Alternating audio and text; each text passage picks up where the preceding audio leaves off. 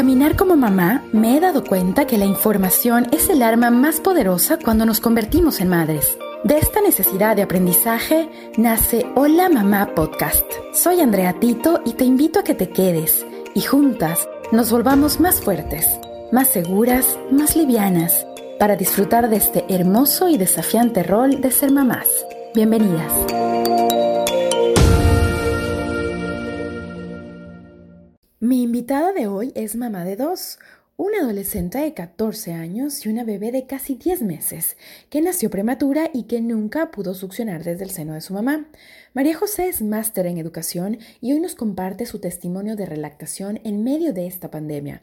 Majo fue COVID positivo, fue despedida de su trabajo y en medio del caos logra que Isabela deje el biberón y se alimente directamente y solamente de su seno.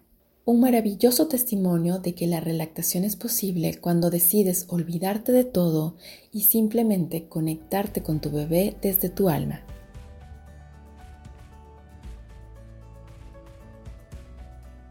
Hola Majo, ¿cómo estás? Bienvenida a mi podcast. Muchas gracias por la invitación, Andrea. Feliz de poder compartir este momento contigo. Sí, yo también. De verdad, gracias por regalarme tu tiempo. Y qué chiste, ¿no? Porque tenemos que buscar un tiempo en, el que ya los hijos se hayan dormido, porque con ellos es imposible hacer nada. No sé si te pasa que uno no puede ni hablar por teléfono con, la mamá de uno, o sea, es como que estás ahí, mami, mami. No. Es un, a rato sí es un caos esto, ¿no? Como yo digo, hay que respetar su tiempo, su espacio y hacer, al menos cuando son bebés, son ellos los que mandan. Sí, así es, sí. Así que bueno, estamos diez y, diez y media de la noche grabando este capítulo para mi podcast. Hola mamá, te doy la bienvenida, Majo. Em, vamos a conversar de un tema que, siento que está súper valioso y, claro, más aún en el contexto que estamos viviendo. Vamos a hablar sobre cómo la lactancia se convierte o es, de hecho, un sostén emocional. O sea, realmente en la lactancia experimentamos este, esta conexión emocional, pero cómo la lactancia se convirtió, en tu caso específico, en ese sostén emocional dentro de estos tiempos de COVID-19. Así que bueno, antes de empezar, para romper el hielo, quiero hacerte eh, como, mm, sí, te voy a dar cinco palabras, ¿ya? Por ejemplo, yo te digo cama y tú me dices mm, dormir, o sea, es como a lo que se te viene a la cabeza, ¿ya? Como que una palabra que se te venga a la cabeza cuando yo te diga Como para romper el hielo y luego ya llegamos a nuestro, a, nuestro tema. Ok, Majo. ¿Qué es para ti eh, el amor? Mi esposo. Hijos. Mi vida. Maternidad. La más hermosa. Embarazo. Inolvidable. Esposa. Compañera. Dios. Todo. Familia. Todo. Todo, ¿verdad? Sí, es como que podemos eh, resumir que todas estas, todas estas palabras tienen tanta fuerza, tanto poder y tanta influencia. Y está en, está en nuestras manos como el, ir valorando cada una de esas cosas, porque gracias a Dios hemos tenido la oportunidad de vivir cada una, ¿no? Y tú me decías, embarazo, lo más hermoso, me encanta oír eso.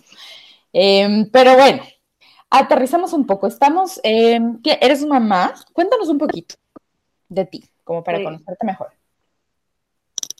Em, soy mamá de, dos hermosos hijos. Uno tiene 14 años y mi bebé tiene 10 meses, cumple ahora el 6 de junio.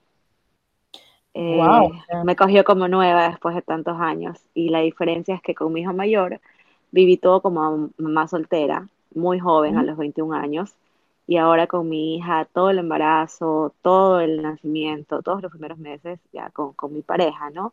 Entonces, eh, fue una experiencia totalmente diferente, todo, todo, todo, totalmente diferente. Y aparte tengo al hermano mayor de 14 años que se moría por una hermana y, es como mi apoyo, eh, a veces hasta mucho más de lo que debería, porque está como pendiente de todas las cosas. Entonces, es, creo que llevo, tengo 35 años, creo que este embarazo y esta bebé llegaron en, yo digo, en la mejor etapa de mi vida.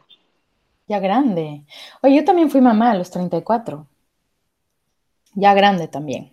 Y sí, como dices, bueno, me imagino que cada embarazo es distinto. Yo solamente he sido mamá de una, pero son los tiempos los que marcan la diferencia, la experiencia que vas teniendo entre uno y otro, ¿no? Pero como tú dices, también la segunda te cogió como nueva. Total, total. ¿Cómo se llama la bebé? Isabela. Isabela. Isabela tiene 10 meses. Cuéntanos cómo fue tu embarazo, Majo. Mi embarazo, muy complicado. Tuve eh, rejo de aborto varias veces, tuve reposo. Los primeros meses, más que nada, justamente por la, distancia de años, por cuidados. Pero después eh, trataba como de ir al trabajo un momento y ya. Y los últimos dos meses prácticamente en cama. Y ella nació a las 34 semanas. Ah, fue una niña prematura, una bebé prematura. Estuvo en terapia intensiva, es más. Ok, entonces bueno, me imagino y te pregunto un poco esto porque para llegar a hablar sobre lactancia siempre es importante saber cómo fue el embarazo y cómo fue el parto de la mamá. O sea, mucho depende de eso también. ¿Cómo fue tu lactancia? Si era un bebé prematuro, claro, había muchos obstáculos por ahí, eh, no, no, no era algo normal, o sea, no es que fluye la cadena normal de nacimiento, ¿Cómo experimentaste los primeros días? ¿O cómo fue esta rutina hasta que la bebé ya estuviera bien? Eh, la verdad fue llena de miedos. Eh, no creo que me dio lo que se llama depresión, porque esta fuerza que sacas de, de que tengo que pararme, tengo que hacer, tengo que ir, en la maternidad la bebé estaba en el Roberto Gilbert, entonces habíamos, teníamos que ir por un túnel, yo en silla de ruedas porque estaba con los puntos de la cesárea, me ligué, fue un dolor muy, muy, muy fuerte. Eh, y yo sabía que la bebé, como ella eh, cuando nació respiró, me decían que estaba bien, pero después dejó de respirar. Entonces yo me imaginaba, le ponían casco de oxígeno y ya. Al día siguiente, cuando eh, mi esposo la pudo ver, me dijo, mira, eh, está en terapia intensiva, no le pusieron en terapia. Entonces fue un golpe súper fuerte. Cuando fui y me explicaron, me dijeron que, había que esperar, que estaban viendo diferentes cosas. Después iniciamos plan canguro a los... Ah, porque al segundo día me dijeron que, que le podía dar leche y yo decía, ¿cómo? Me llevaron a la sala donde están las mamás, una experiencia bastante fuerte porque tenías que ahí sacar de frente a todos. No me salía, una enfermera tenía que apretarme y decirme, no, mira, yo te ayudo, eh, pero las otras personas que te ven, que no conoces, o sea, no tienes como esa intimidad. Eh, y peor, yo no sabías cómo hacer nada. Oye, Majo, y esto era el segundo día de que había nacido Isabel. Eh, sí, al segundo día, al segundo día me dijeron que, le dé, era como una onza o, o 5 ml, algo así, muy, muy 5 ml de ver. Y sí, era, era muy poquito. Eh, pero, pero no me salía, o sea, esto que se llama como el calostro, ¿no? Está como ahí, no, no, no salía. Y después de eso eh, empezó, me dijeron que eso le había ayudado muchísimo, al tercer día me dijeron que le dejé un poco más. Yo pensaba, como nació mi otro hijo, la diferencia era que con él yo tenía que ir a la maternidad cada tres horas, acá no, tenías que ir, sacarte y dejar ahí. Entonces, eh, con nombre y todo. Entonces, fue bastante como, como, hubo un momento que incluso salí de, de ponerme la, la, máquina que me, que el, extractor, y salí, respiré como, no, yo puedo hacer esto, yo puedo, y ahí tiene que ir a la bebé, aplicamos, aplicamos plan canguro, eh, yo eh, soy profesora de música de niños en edad eh, preescolar, en esos momentos que tenía que cantarle, se me olvidaron todas las canciones, no sabía nada, así nada, nada, de los nervios, de verla tan chiquita, de verla llena de tubos, intubada, mi esposo empezó a cantarle y, después como que yo solamente le hablaba, le rezaba y le decía que ella era muy fuerte, que ella había luchado. Eh, y así pasaron los días, ya como al séptimo día que me dijeron que ya la pasaban a cuidados intermedios. Eh, em, seguíamos con el plan canguro y los últimos días eh, tenía que estar todo el día yo con ella, ya no estaba cuidados enfermera, pero súper bien, y ahí ya se mejoró la lactancia cuando me la pusieron en el pecho, cuando me la pusieron en el pecho estuvo este como apego, yo lo veo también como el apego emocional al lactar, ¿no? Claro. Porque una, esto, cuando fue el contacto piel con piel, fue como que la mejoría fue absoluta, sí, absoluta. Mira que desde que hicimos plan canguro y el contacto piel con piel de lactancia, ya al día siguiente pasó a cuidados intermedios. Le pasaron de estar intubada, ya solo tenía una cánula en la nariz. Y de ahí, este, mi problema es que ella no podía succionar. Cuando, cuando eh, tomaba le salía como que a chorros. Eh, mejoró muchísimo, pero en lo que es lactancia yo tuve un, problema con ella porque a mí en los pezones me salía como por chorros la leche, entonces ella como que se ahogaba. Y, me, recomendaban sacarme y ella siempre, y aquí después entramos a lo que pasó con el coronavirus, ella siempre, hasta antes de lo que fue esta cuarentena, solo tomaba por, por biberón. Yo me sacaba, le dejaba cinco biberones en el día pero no, o sea, por más que la ponía en, mi pecho, no, no podía, no podía. Oye, pero qué irónico que, mm, o sea, me, pienso en muchas mamás que no tienen leche y que, y que sufren, ¿no? Por no tener. En cambio, tú tenías tanta que al final se volvió contraproducente, porque era tanta que al final te acostumbraste o, o la bebita se acostumbró a, tomar en el biberón, en el que le, le caía medio dosificado, y, Mira, ya no, la tenías contigo en el pecho. Mira que desde el como cuarto día que nació, eh, cuando pude empezar a usar el extractor, a mí me salían 8 onzas de cada, de cada seno. Era un montón. Y ella solo tomaba una, ya. Claro. Dos. Y, y, después yo guardaba. Después guardé tanta, tanta leche en, la en, el, en el congelador que cuando quise lo donar no me lo aceptaron porque me decían que solo podía ser de, de, las últimas dos semanas. Sí, entonces, y el día que le di a Isabela, la verdad es que eh, no, le hizo bien como la leche congelada, entonces ya dije no.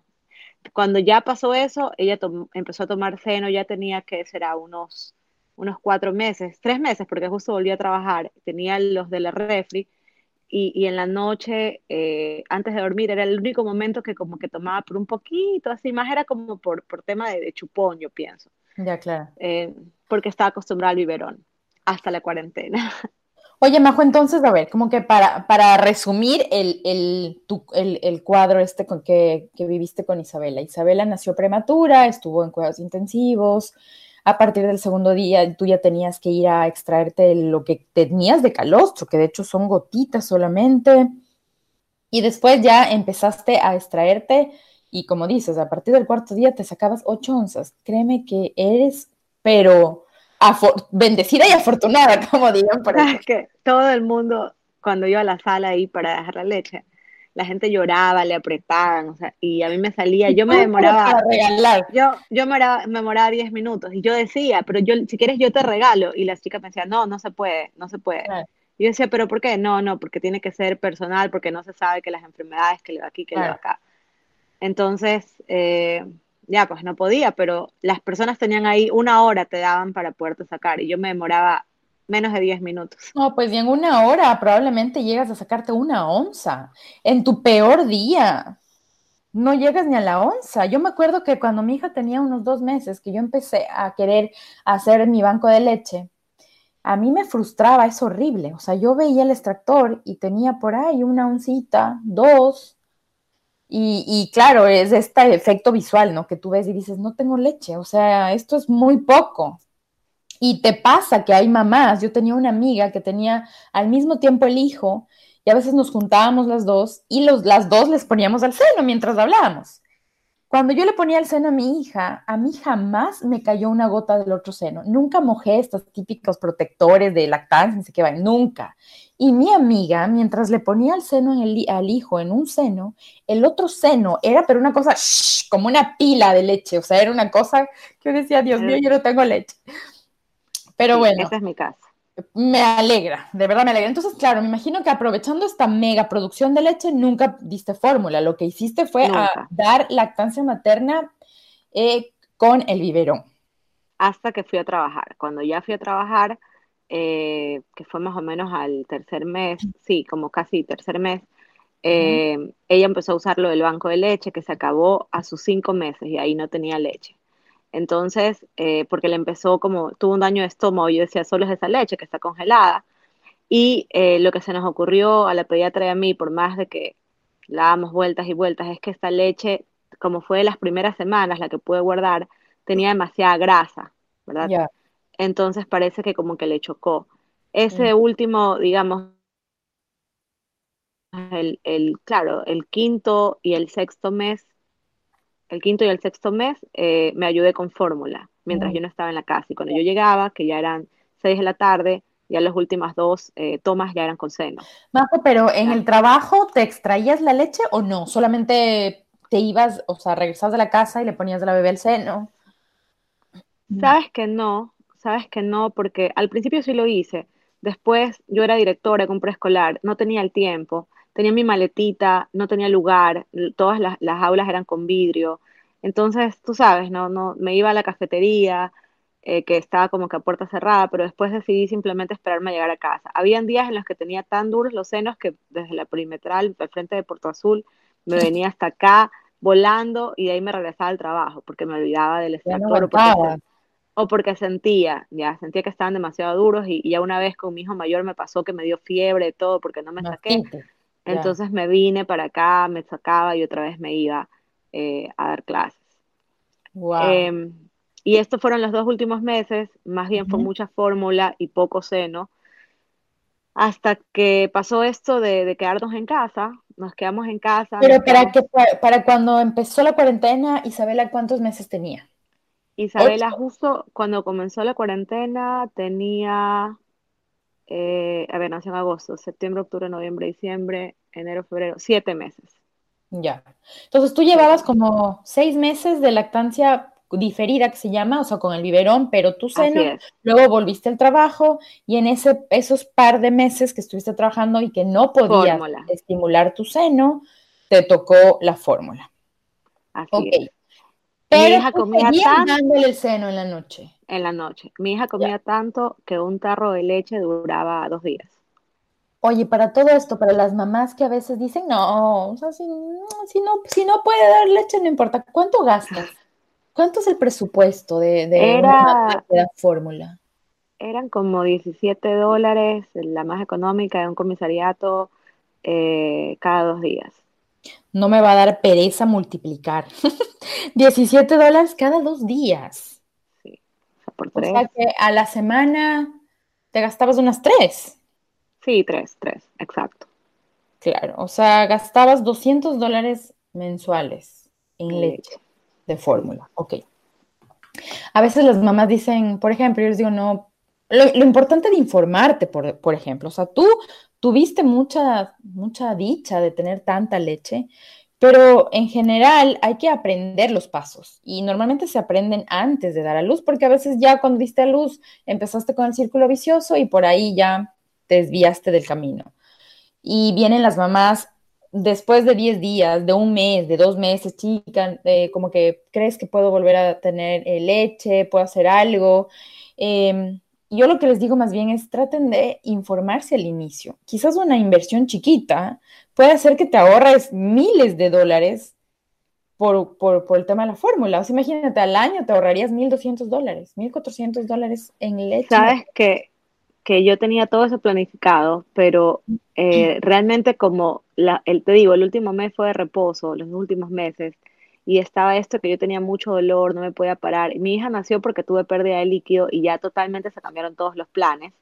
Entonces, no tuve este tiempo y además yo quería quitarme la ansiedad, como había pasado tanto, tanto, tanto tiempo y con mi hijo mayor medio mastitis, medio de todo, yo decía, no, cuando pase me preocupo, ya sí, cuando, cuando esté en la maternidad y vea que necesito ayuda para, para acompañamiento. Ahí pido. ahí pido. Ya, Porque si no me voy, me voy a estresar por gusto y me va a dar más ansiedad y bueno, pasó. Entonces, eh, volviendo al tema, cuando comenzó la cuarentena, Isabela tenía siete meses, no teníamos eh, el apoyo en casa, la niñera, eh, sí tenía su fórmula, pero sabes que la, la, verdad fue un día, yo estaba como acostada y, y ella yo pienso que se levantó, trató de levantarme y como que yo no me levanté. Cuando de pronto siento algo en, mi seno y era la boca, ya me había bajado la blusa, ya ella estaba, pero yo decía... Ya te buscó y te encontró. Yo decía, qué raro, es de mañana. Pasó. La, la pediatra, o sea, me dijo, si no llora y si no le pide más es porque quedó satisfecha, ¿verdad? Y, y la, la, a mí me decían que la prueba para saber si te estás produciendo a veces es que está tratando de un seno y te, te, chorrea el otro, ¿no? Criollamente. Entonces eso me pasó a mí. Dejó la fórmula de hecho ahora la fórmula nos, nos dura una semana porque solo es para la compota, para la papilla y, ahí tal vez para un biberón, como para complementar. Pero no, ella, yo puse en, un, en un post la otra vez entre las cosas de cuarentena, me pasaron dos cosas para recordar siempre de, esta época. Primero, que fui positivo a coronavirus. te contagiaste, claro, eso nos tienes que contar. ¿Y lo otro? El mismo día que me enteré del positivo de coronavirus, me, despidieron del trabajo por el artículo de fuerza mayor. Y, fue como todo en, en, un día, ¿ya? Y en ese, en ese sentimiento, en esas ganas de llorar, en eso, yo veía a mi hija que, que me cogía y quería como lactar. Entonces yo, en ese sentimiento, yo simplemente como que me concentraba en ella.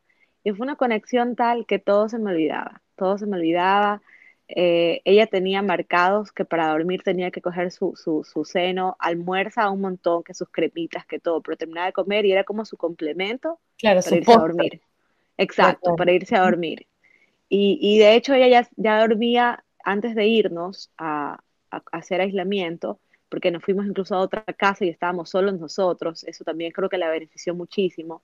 Le botó el papá de la cama y dormíamos juntitas en la misma cama. Entonces, 3 de la mañana me levantaba otra vez y era como sentirme, quería dormir pegada encima mío, pero eso me ayudó a desconectarme de la ansiedad del coronavirus, a desconectarme de la preocupación del trabajo, a conectarme con mi hija. Y mira, yo no pude vivir eso con ella así eh, porque nunca lactó y ahora podía lactar.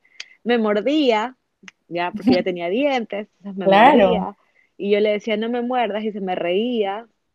Eh, como que no fue demasiadas experiencias en cuanto a la lactancia, hasta ahora, hasta ahora, o sea. Oye, Majo, pero, o sea, yo me atrevo a decir, con bajo todos los libros que yo he leído, porque el tema de la lactancia, uno, uno habla de lactancia y es como que, no sé, la gente se imagina que los tres pasos para una lactancia exitosa, que de hecho yo también lo practico y lo enseño, pero eso va más allá, es como esa conexión emocional. Y yo me atrevo a decir que en esa conexión que tenemos los hijos con las madres, porque hay una teoría que es súper válida, que los hijos desarrollan dentro del vientre de la mamá, em, como que se nutren de, de, ti, o sea, ellos son el reflejo de tu alma a la final. Son como dos almas que están juntas por alma, no por, no por físicamente, cuando, cuando se corta el cordón umbilical, por ejemplo, te vuelves, o sea, te separas, pero están conectados por el alma.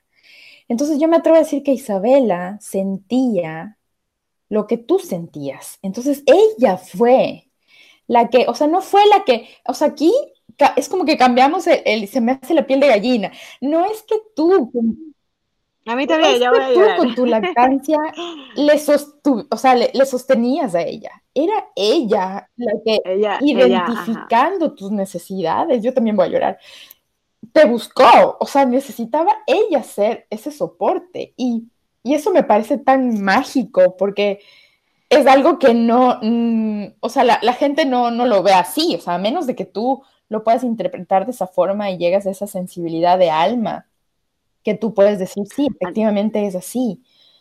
Y me parece hermoso, o sea, hermoso escucharte, te juro, o sea, casi me hace llorar de verdad, porque es eso, es ella la que estaba ahí para ti. Mira, el día de, el día de los resultados de la prueba, a mí me dio un ataque de pánico. Yo sentía que no, desde que nos hicimos la prueba, porque fuimos positivos el papá y yo. Oye, ¿por eh, qué? ¿Sentiste síntomas? O sea, para un poco hablar de COVID también. Eh, bueno, mi novio trabaja, mi esposo trabaja en la Cámara de Corporación para la Seguridad Ciudadana, ¿verdad? Entonces, eh, estuvo expuesto, ya habían casos, ¿verdad? Ahí eh, estuvo la alcaldesa, o sea, habían algunos casos. Y él un día empezó con, em, con fiebre. Como nunca le había dado fiebre, yo de una le dije, ándate a la casa de mis suegros. ¿Ya? Solamente le dio fiebre tres días, él no tuvo ningún síntoma. A los siete días eh, exactos, siete días por reloj, comencé yo. Comencé, comencé como con un dolor de garganta, me revisaron, me dijeron que era una faringitis, me quedé tranquila, pero yo seguía con, con esto, ¿no? Para esto, nos enteramos de muchas personas conocidas que habían fallecido, papás de amigos, de amigas mías, eh, ex compañeros de trabajo, entonces me, me afectó muchísimo emocionalmente y, y yo sentía que, que, que, no, que algo va a pasar, algo va a pasar. Volví a llamar a los doctores, ahí ya me hicieron una videollamada, les expliqué y me decían, mire, todo está bien. Ante mi insistencia, vinieron a tomarme el, el nivel del, de los del, del, pulmón, de los oxígenos, del oxígeno, ah, oxigenación pulmonar, la saturación. Entonces me dijeron que todo estaba normal. Oye, espérate, eh, pero, perdón que te interrumpa, pero tu esposo tuvo fiebre y se fue a la casa de sus suegros, pero él ya había dado positivo de COVID o no? No, no. Solamente como por precaución tú dijiste, bueno, por precaución. más bien ándate por allá hasta ver qué pasa. Ok. Sí, esperamos cinco días, eh, fuimos a hacernos, yo le dije, vamos a hacernos la prueba los dos para hacer de una vez. Fuimos cuatro de la mañana a hacer la fila Interlab y ya no alcanzamos. Al día siguiente fuimos a las tres y, media, no alcanzamos. Entonces el guardia nos dijo, aquí las personas están desde las dos y media. De la llegamos dos, dos y cuarenta, llegamos a la mañana y éramos el turno 49. Nos atendieron al día siguiente a las 10 de la mañana, porque te haces la fila pero esperas a que, a que abran, ¿no? Entonces nos hicimos la prueba. Yo el día que me hice la prueba todavía solo tenía el dolor de garganta. O sea, me lo hice como, como porque yo decía, si tú tienes, yo tengo. Ya, claro. Eh, y ya tenía tres días con este dolor de garganta y sentía como que el aire no me pasaba acá. Como sientes como que estás como atorado. Ya. Y justo el día que me hice la prueba, que fue 30 de marzo, justo el día que me hice la prueba, eh, a la madrugada comencé con fiebre y escalofríos o sea, madrugada del 31. El 31 eh, fue súper súper rápido todo, porque el 31 eh, quise desayunar y no sentía el sabor a nada. Entonces cogí un frasco, como ya leía, ¿no? Cogí un frasco esos de eran como los síntomas. Entonces ahí yo dije, esto ya es, yo dije, esto ya es. Esto ya es, esto ya es, esto ya es. Ahí pasó lo de mi jefa, ¿verdad? Eh, nos mandaron la carta de despido ese mismo día, por motivo de fuerza mayor, fue un choque súper fuerte. Y aparte, toda la familia empezó ¿A dónde se van? ¿A dónde van a hacer el, aislamiento? Porque yo vivo con mis papás y son de tercera edad con hipertensión y diabetes. Entonces ese fue mi miedo. ¿Qué les pasaba a mis papás, mi bebé? La pediatra me dijo que la tenía que aislar, que no le podía dar de lactar, que no podía nada, que ella tenía que estar en otro cuarto. Me fui contra todo pronóstico médico y yo dije, no voy a cortar la lactancia que recién la volví a tener. ¿Verdad? Y, y no, si va a pasar algo, que pase, ¿no?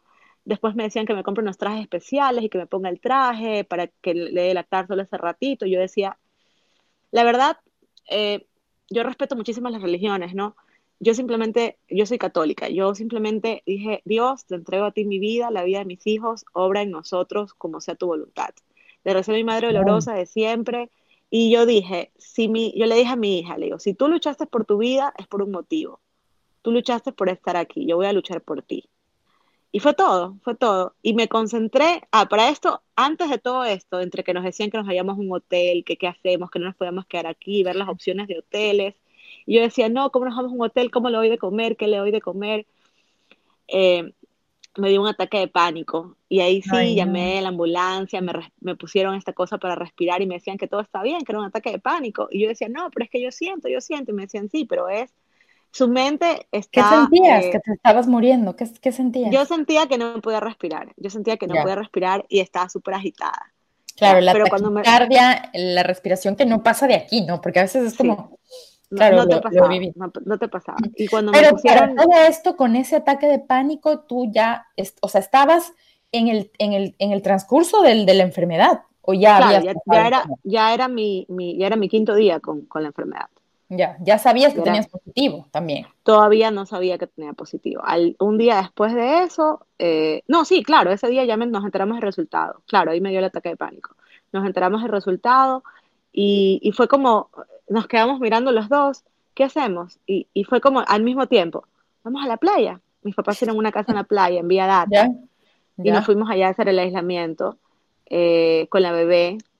Eh, como te digo, o sea, como no, no era lo mismo que estar acá no tenía su cuna, ya habíamos superado el que duerma sola y allá nos tocó ponerle un corral, no quiso, volvió a dormir solo conmigo, el papá se iba a dormir en un cuarto aparte y eso también hizo como que nos, nos, como que nos compenetremos más, mamá e hija, pero aparte yo pienso que eso nos ayudó, me ayudó en lo personal a olvidarme del ataque de pánico, a olvidarme de los nervios de la enfermedad, me desconecté de todas las redes sociales que pienso que es lo mejor que pueden hacer las personas cuando dan positivo.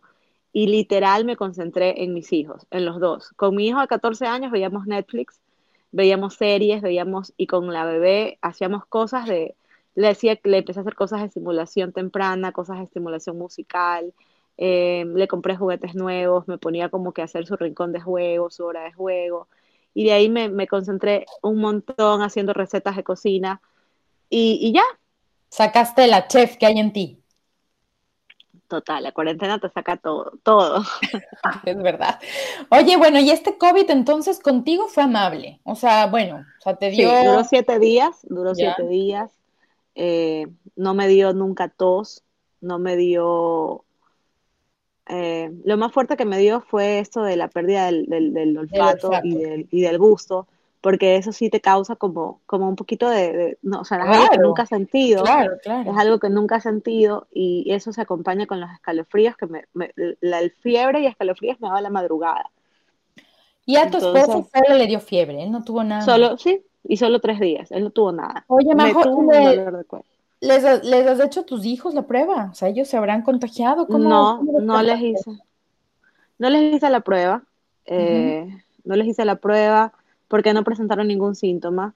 El hisopado es algo que de verdad sí molesta. Sí, yo me hice alguna vez por el H1N1 y es horrible. sí, lo veía innecesario para ellos, aparte que era exponerlos innecesariamente.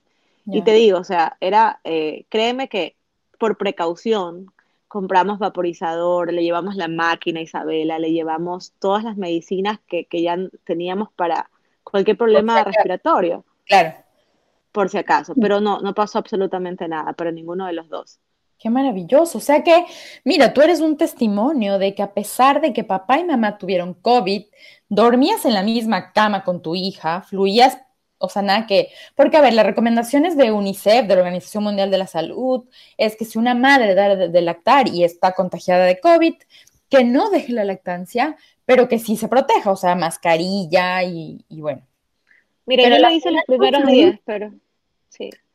Yo lo hice los primeros días, pero era incómodo para ella, o sea, me veía súper rara, se ponía así como fastidiosa, quería manipular la, la, la, mascarilla. claro. Entonces yo dije, no, y, yo dije, si va a pasar, que pase, que pase, literal, que pase lo que tenga que pasar. Y como te digo, me encomendé muchísimo, eh, hice como momentos de oración, me encomendé muchísimo y dije, eh, no voy a cortar este vínculo y, en tus palabras, porque fue más o menos eso, yo siempre dije, sí, si tú luchaste tanto por estar aquí, tú pudiste mis dos hijos tuvieron el mismo problema al nacer, los dos no pudieron respirar, los dos, los dos, fueron prematuros, los dos tuvieron eh, en terapia intensiva, los dos tuvieron oxígeno, etcétera, etcétera. Entonces yo digo, ustedes son, yo les digo mis milagros de amor, digo, si ustedes hicieron tanto por mí, por estar conmigo, yo tengo que luchar por ustedes.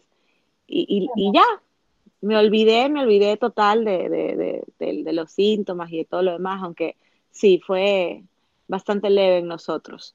Pero a pesar de eso, sabes que nosotros eh, seguimos siendo, fuimos positivos casi 48 días. No teníamos síntomas, eh, pero fuimos, nos hicimos varios exámenes eh, de sangre, de sangre y salíamos positivos. Y ya el, el último hisopado, a los 46 días ya salimos negativos. Wow, o sea que este virus funciona súper raro, ¿no? O sea, es, impredecible a la final. Porque como tú dices, mira, si a mí me da la garganta y me da fiebre, uno piensa lo típico, no, ah, es que tengo trancazo, por decirte algo. a mí los doctores que me dijeron, me decían que era faringitis. Claro, imagínate. Los dos doctores que me revisaron me dijeron es faringitis. Por eso es la necesidad de hacerse una prueba y además de eso, hacerse las pruebas de seguimiento para verificar, porque como te digo, nosotros tuvimos síntomas siete días y no tuvimos ni nada, ni nada de malestar después. Si hubiéramos hecho nuestra vida normal, hubiéramos contagiado a cuántas personas. Y eh, no hicimos nada, no hacíamos absolutamente nada. Entonces, eh, es, es, la importancia, ¿verdad?, de repetirse las pruebas, sea prueba rápida, sea... La última prueba sí me hice una prueba rápida con registro sanitario para ver que ya tenía lo tenía como que en el sistema inmunológico eh, el virus, pero ya no como anticuerpos. Los anticuerpos. O sea, lo, lo, grave que veo aquí es que te tocó vivir cuando estaba en el pleno auge. O sea, como dices, ¿no? Que para entrar a, a Interlab desde las dos de Los primeros casos. me parece una... No, no, había oído. Yo la verdad es que bloqueé todo, toda información. O sea, a mí, a mí me interesaba cualquier otra cosa menos saber lo que estaba pasando. Porque yo también soy una persona ansiosa y, y tuve ataques de pánico antes, hace mucho, hace par de años fui como, estuve con medicación y todo eso. Y entonces, claro, para mí la cuarentena fue exponerme a esa ansiedad, disparar toda esta ansiedad y de hecho tuve dos ataques de pánico. Entonces yo dije, no, yo no puedo estar viendo quién se muere, quién no, quién necesita oxígeno, quién no. O sea, y me alejé de toda esa información. Yo, yo pienso que muchas personas, tal vez eh, en mi experiencia, ¿no? Pero yo pienso que muchas personas que, que fallecieron probablemente se, personas mayores o personas que se dejaron llevar por un ataque de pánico, y, te dejas llevar tal que en serio, yo creo que como me dice el doctor, la mente está controlando todo y la mente te desconecta y la mente te dice no respires, no puedes respirar y tú mismo te provocas el, porque yo lo sentí, o sea, si no me ponían el, el aparatito este y yo no lo veía, yo juraba que estaba ya casi que, estabas muriendo, claro. Yo me puse a conseguir tanques de oxígeno, por si acaso, para mí. Ya que el doctor me decía, ¿qué está haciendo? es que no puedo respirar.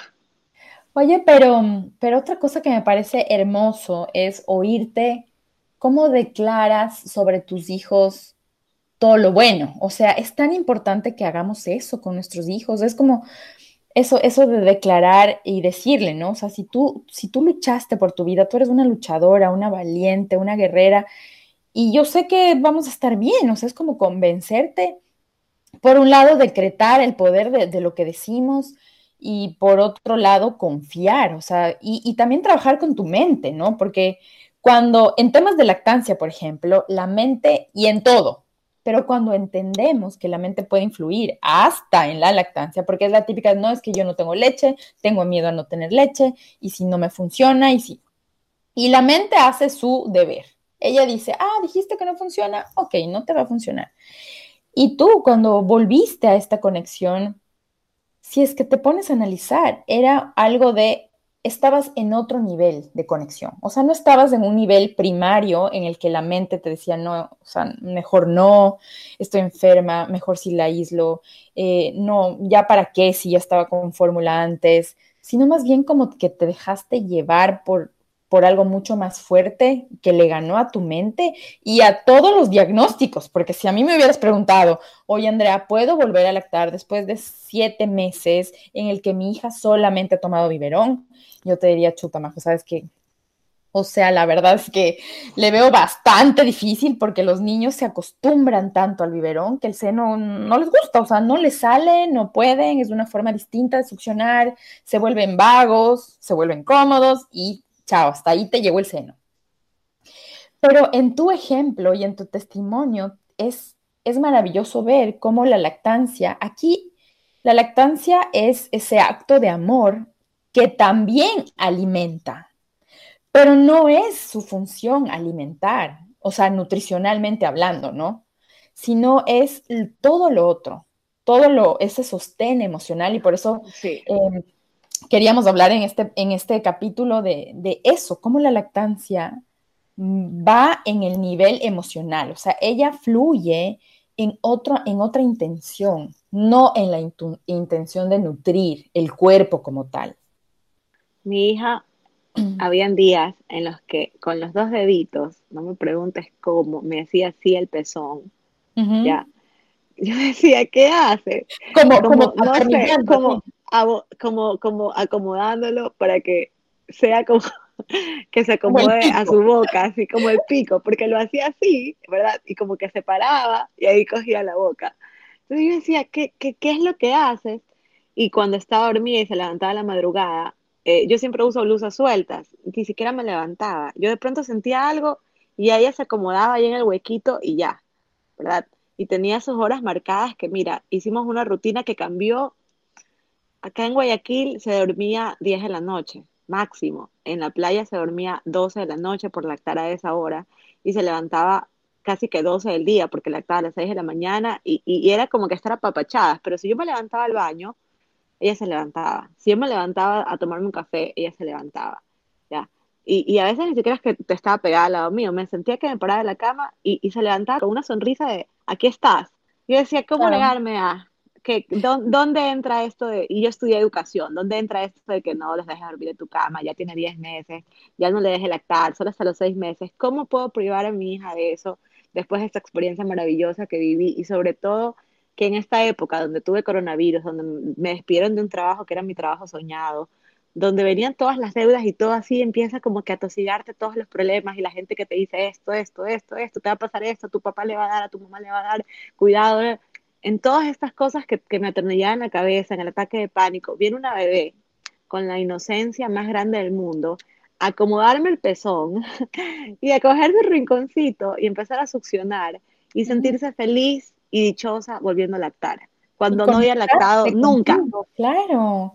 Qué bestia, que eres un, es que es una, es, un, es hermoso escucharte, porque ahí es cuando se entiende que, que e, es, es esa, esa conexión que no tiene palabras. O sea, cuando yo, yo hablo de lactancia, es como decir, bueno, es esta conexión, el vínculo, el apego, pero yo solo quisiera que la mamá experimente para que lo pueda poner en palabras, porque si ahorita yo te digo, define en palabras, es difícil. O sea, tú es como como lo que viviste tan mágico, pero no, no le puedes poner palabras. O sea, la palabra apego la palabra vínculo son muy frías al momento de realmente describir lo que sientes cuando te puedes conectar y volver a ser una. Y lo que dijiste de que una bebé tan inocente y tan con su, con su, como con esta con su transparencia y su inocencia, es porque ellos vibran como en otra, están, ellos están en otra vibración. Entonces, cuando dejamos, dejamos a un lado las, lo que nos atormenta, los, los, lo preconcebido, los conceptos, lo que sí, que no le acostumbres a, a los brazos, que cuidado duerme en tu cama, que va a dañar tu relación de pareja, que que cuidado se malacostumbra a los brazos, que se vuelve una manipuladora, una malcriada, vas a ver que no te va a dejar ni trabajar. O sea, todas esas cosas, cuando dejamos a un lado que ese, ese tipo de comentarios no nos afecten y simplemente fluimos, ahí es cuando se da la magia, cuando tú realmente fluyes, cuando te conectas en otro nivel emocional. Y me alegra tanto que hayas podido experimentar y me alegra más que estés aquí contándonos este maravilloso testimonio. Oye, Majo, entonces, bueno, para, yo creo que un poco para cerrar, siento que ahorita que estamos viviendo un caos y que mucha gente pierde el trabajo y que, y que se, eh, ha, sido un tiempo como de pérdida, ¿no? De pérdida de estabilidad, de seguridad, de salud, de, de perder familiares. Pero a pesar de esos tiempos, siempre hay algo bueno. Y quizás tras ese dolor viene lo más lindo, que es en este caso lo que tú lograste. O sea, ¿quién creyera que el tener COVID positivo y el haber perdido tu trabajo y el haber tenido ataques de pánico te llevaron a, tener un, nivel de, conexión con tu hija que te permitió retomar la lactancia y, y, vivir lo que no pudiste vivir cuando yo tenía un mes o dos meses o tres meses, porque me cuentas que no tuviste ni el periodo de maternidad. Qué bueno que la vida se encargó de jugar estos factores negativos o, claro, terribles, miedosos, preocupantes, para darte lo que estaba pendiente. Y tu hija al final como que buscó eso, ¿no? O sea, es como que, bueno, yo, yo quiero, yo quiero esto. Y, claro, ahorita que te ve tal vez trabajando y que ya empezamos a retomar la, la vida, entre comillas, normal, yo lo que te aconsejaría es que hables con ella. Yo le hablo de todo, le hablo, mira, va a venir la comida y le voy contando que esta crema tiene espinaca y tiene papa y tiene zanahoria, que la zanahoria y que el color, y cuando le estoy dando de lactar siempre la miro y, ella siempre está como mirándome así, está este, lactando y me mira y yo le hablo y le digo, mira, ¿y sabes lo que me pasó? Y que el día, y, yo no sé, pues, no, es como, es como una cara de que, y me hace así, como una cara de, ya, está bien, ya, está bien. Qué hermoso, qué hermoso. es una experiencia más, más linda. Me alegra, me alegra oír tu testimonio. Siento que hay mucha, mucho amor y mucha perfección. O sea, siento que el universo siempre juega a, eh, a tu favor, siempre y cuando también tengas como esa sensibilidad para darte cuenta y aprovechar esos momentos y valorarlo lo que realmente importa. Y me alegra en el caso, en este caso, que el COVID nos haya llevado a esto. O sea, que le agradecemos por habernos permitido vivir una experiencia tan maravillosa como relactar después de o sea, es que de hecho ella nunca, nunca le comió desde tu seno. Y entonces es maravilloso entender que volvió a tu seno por una específica razón que era sostener a mamá mientras esto pasaba. Así que qué hermoso. Oye, y antes de cerrar, de despedirnos, cuéntanos, bueno, para los que, las chicas que, las mamás que nos están escuchando, María José, ella es máster en educación y tú tienes, em, trabajas con, con estimulación en música. ¿En qué estás trabajando ahora, Majo? Estoy en dos proyectos. Estoy dando clases de estimulación musical a domicilio o virtuales y clases eh, para niños de ya edad escolar, de, primera infancia, que pienso que es la, educación que va a quedar más golpeada después de esta época de coronavirus. Em, planes curriculares adecuados a la edad, en casa o de forma virtual. Ya. Me decías que para niños, por ejemplo, que por haber razón los papás decidieron no matricularle este año y para no perder Em, el tiempo en el aprendizaje, tú estás con una malla curricular que les, que les sostiene este tiempo, ¿no? ¿Y dónde te encontramos? Pues, eh, ¿En redes sociales? ¿Cómo te encuentran? En Instagram como María José con C Jiménez eh, y en Twitter como María, como Majo Jiménez. Mariajo, Mariajo Jiménez es en Twitter y María José con C Jiménez en Instagram. En Instagram, perfecto. ¿Y con niños desde qué edad a qué edad trabajas? Eh, mira, mi, fuerte son niños de primera infancia, ¿verdad? Es decir, de 0 a 6 años. Y, sobre todo pensando en que es la primera infancia la que nos define, nos define como adultos y la primera infancia también que es, eh, estoy totalmente segura que es la más afectada ahora en, educación, en esta época de, coronavirus pensando en estos niños, en que no pierdan, y bueno, es un tema muy serio el que los papás dicen, no, pero si en el preescolar no, no aprenden nada, no, no le pasa nada si este año no estudia ahí. Y los, los graves atrasos que van a tener en su motricidad fina, en su memoria, en su concentración, en su lenguaje. Entonces quiero un poco apoyar con ese granito de arena, eh, de poder ir a las casas. Eh, ya tuve coronavirus, mi sistema inmunológico está bastante fuerte, entonces, por eso también pienso que me arriesgo un poco y tomando todas las medidas de bioseguridad que son necesarias para la situación. Así que gracias, Majo, que te vaya bien en todos tus emprendimientos, en todos tus planes. Ese de Moms O'Clock me suena increíble. Em, ahí te estaré siguiendo en redes sociales y en algún momento podemos hablar también sobre la importancia de la primera infancia, que me parece súper interesante entender que en esos años los hijos forman su carácter, ¿no? Y va sembrando las bases para un adulto saludable cuando, cuando llegue el tiempo. Así que próximamente te volveremos a tener.